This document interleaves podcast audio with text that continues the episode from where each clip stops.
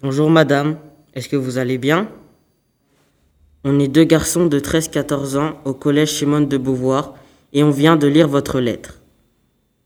Nous aussi, on a vécu des histoires comme vous.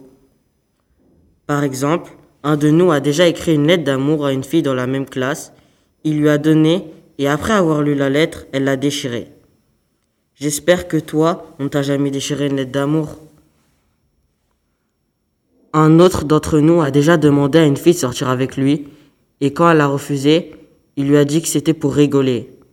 Ça, c'est une bonne technique peut-être.